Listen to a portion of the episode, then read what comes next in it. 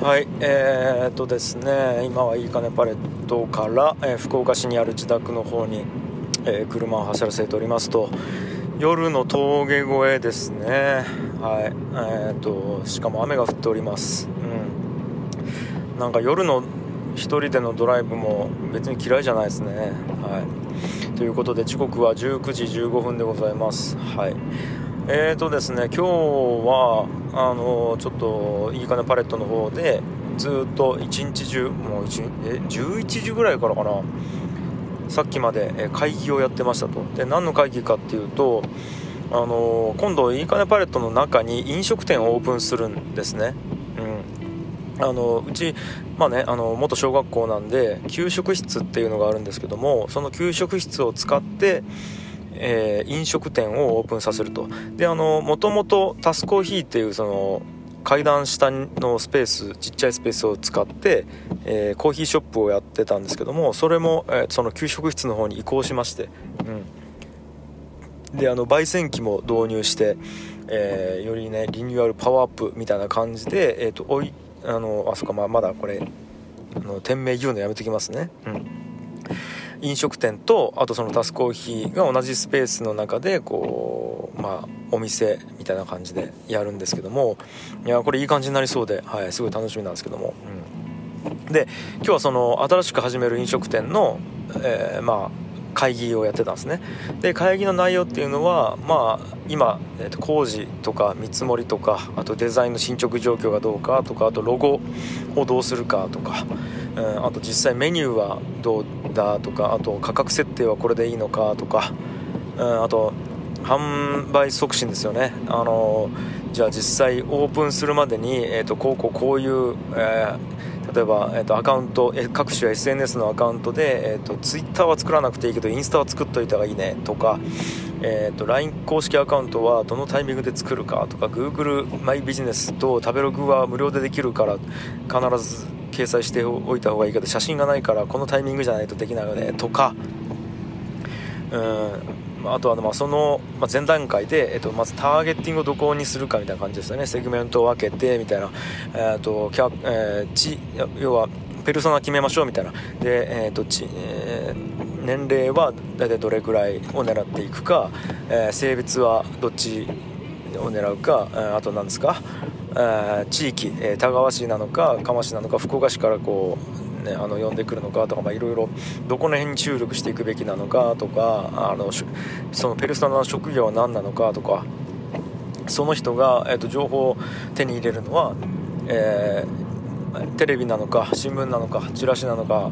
えー、スマホなのか。でスマホだったら、えーと SNS なのかえ、何なのかみたいな SNS だったらどこなのか検索する方法は Google マップで検索するのか Google で検索するのか食べログ内で検索するのかインスタでタグ検索するのかみたいななんかその属性みたいなものをまとめていったりとか、まあ、いわゆる広告戦略ですよね、うん、をやったりとかああとは何すかもういろいろですよ。もう関わる全部のことをもう本当に丸一日かけてやってたんですけども途中で僕ふと気づいたんですね。えっ？と思って。俺なんか気づいたら飲食店のオーナーになってるやんってことに気づいたんですね。なんかうわっと思ったんですよね。まああの正確に言うと,、えーと、いいかねパレットが経営、えーと、うんいいかねパレットを運営しているのは株式会社ブックっていう会社で、まあ、そこの代表が僕っていう形なんですけども、まあ、法人が運営しているんですけどその代表が僕である以上僕飲食店のオーナーになるわけじゃないですか、うんいやまさか自分が飲食店のオーナーをするって、えー、っと人生の中で想像してなかったのでうわっと思ったんですよね。でもなんかまあ必然の流れでそうなってるんですけどもだから僕が別に飲食店のオーナーやりたいって思ってるわけじゃないんですよ。思ってたわけじゃないんですけども。うん。でなんか僕結構人生の中で気づいたらこれ捉え方によっちゃそうやんみたいな状態になってることが結構あってうんなんか最近で言うとですねあのー、僕、えーと、今西日本新聞社さんと提携してえー、FM ラジオ番組をやってるんですよ。でそれのラジオディレクターとして僕あの定期的に、えー、北九州にある、えー、クロス FM さんという FM 局に行ってるんですけども、まあ、いわゆる民放の FM 局ですよね。でラジオディレクターやってるんですけどもこれも最近になるまで自分がラジオディレクターになってるって気づいてなかったんですよ。あの、ま、つまりどういうことかっていうともともと西日本新聞社さんと知り合ったのはその古典ラジオきっかけなんですね。あのまず古典ラジオのファンの方からメールが来まして、うん、実はあの同じように福岡で、えー、っとや会社やってるもんで会社員をやってるもんですと。西日本新聞社で、えー、と働いてる、まあ、サラリーマンの方ですと。で古典ラジオが好きすぎるので、えー、と一度ちょっと何か提携できないかなと思ってお会いさせてもらえないですかねみたいな形ででありがたいことにそういただいたのでもう喜んでお会いしましょうってであったんですね、うん、でまあ僕もともと西日本新聞社さんとはあのいろいろ共通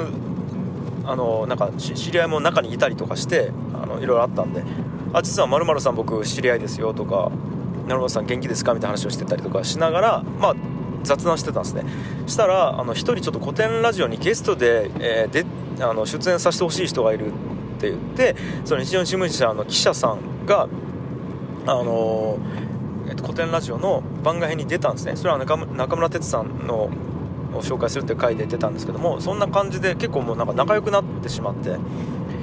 しまってっていうか仲良くならせていただいてですねもうありがたいことに、うん、とか言ってたらなんと西日本新聞社の中でちょっともう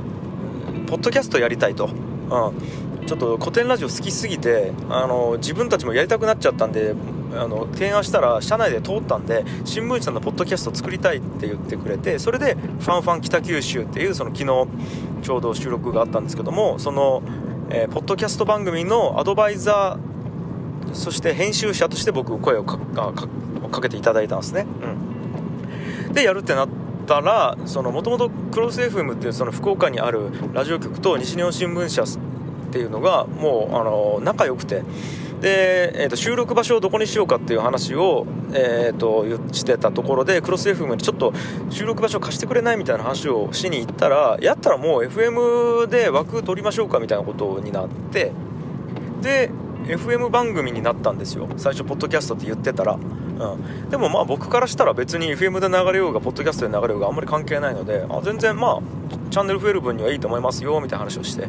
でまあ定期的にクロス FM で行ってまあディレクションしてたんですね。でふと気づいた時にあれってなったんですね。あ俺これラジオディレクターって名刺に書いてもいいんやって思ったんですよ。だから僕もともと整理すると古典ラジオを趣味でやっててそれは、えっとまあ、ネットラジオっていう形でやってたのが気づいたらポッドキャストで跳ねたんでポッドキャスターになってでポッドキャスターやってたら気づいたら、えっと、とポッドキャストアドバイザーの仕事が来てでポッドキャストアドバイザーやってると思ったら気づいたらラジオディレクターになってたっていうことなんですよ。うん、なんかこれもねなんかすげえなと思って。あのでそれ気づかないんですよねなんか途中まで。あれ？みたいな。でそれで言うとあのー、僕 FM 北九っていうこれもまた北九州の FM 局なんですけどもコミュニティ FM なんですけどもそこでパーソナリティをやらせてもらってるんですけども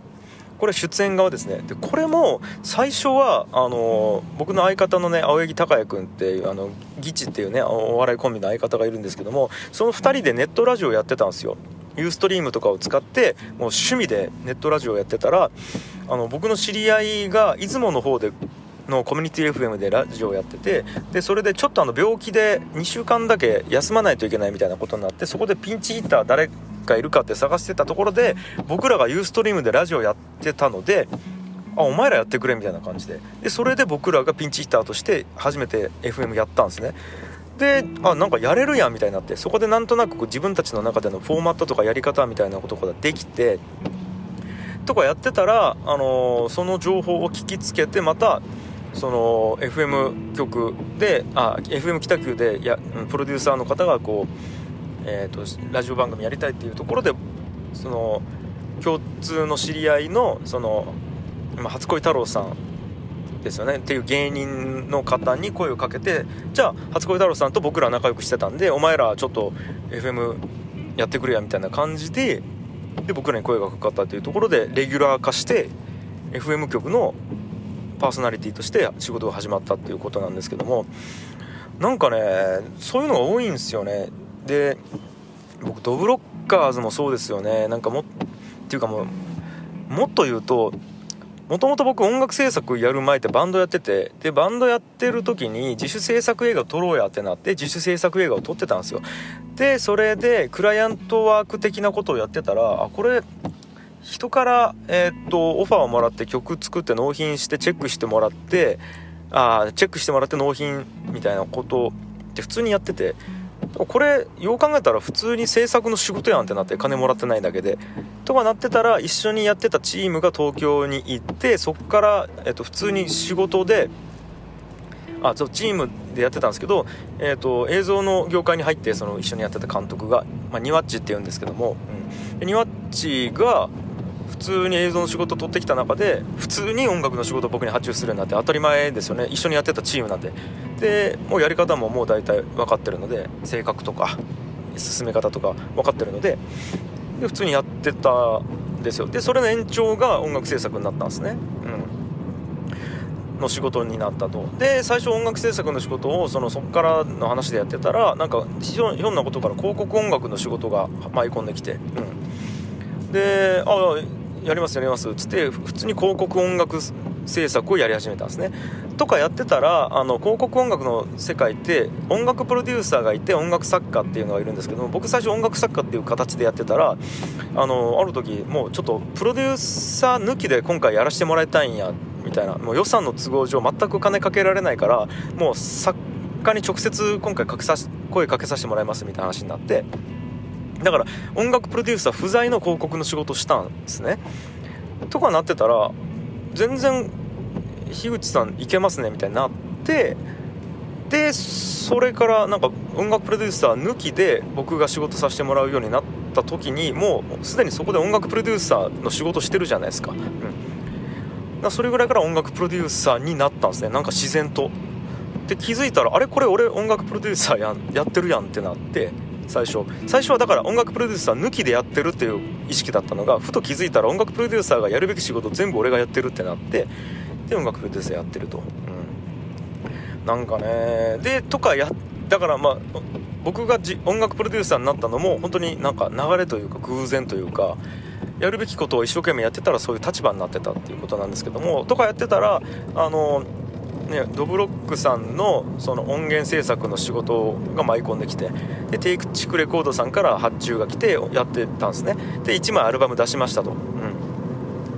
ん、で次のアルバムの企画をちょっと話し合いましょうってなって打ち合わせをしてたら次はもうなんかバンドもんみたいなのがいいですねみたいになってっていうかバンド組みましょうかみたいになってドブロッカーズを組んだんですね。でそこで僕がギターとしてやってで1枚アルバムを出したんですよ。ドブロッカーズ名義で。でそれもなんか最初はドブロックがいいかドブロッカーズがいいかどっちがいいですかねみたいな。でもなんかなこうバンドっていう見え方の方がなんか面白いですよね。ぐらいのノリでドブロッカーズっていう風になって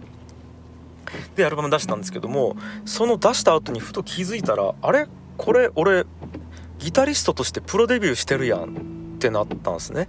うん。そうメジャーデビューしたやんみたいな感じになってそれもなんか全然気づいてなくて自分の中で。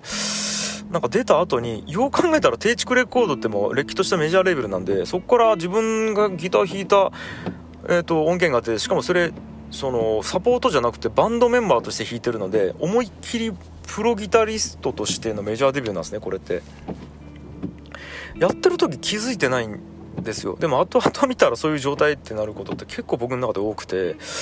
うんだからまあ話戻すと今回の飲食やるっていうのもなんかそういった形になっててなんかね面白いなって思ってるって感覚ですね。うんだから僕このままずっとなんか目の前のことをやってたら何者になるんやっていうのがはっきり言って全く想像できない中で まあまああの楽しいからやってるっていう状態をずっと続けてるんですけどもなんかね僕自分でちょっとふと気づいたんですけどもずっと趣味で面白くてやってたことがこうやって仕事になってきてるんですよ。だからやっぱりいかに僕は僕という人間を遊ばせてやってるん？遊んでる状態を続けさせてやれるかっていうことがなんかね最近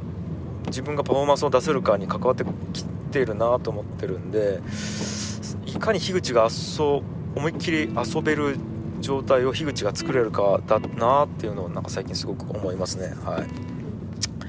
うーん。やっぱ遊ばないとダメっすね。はい。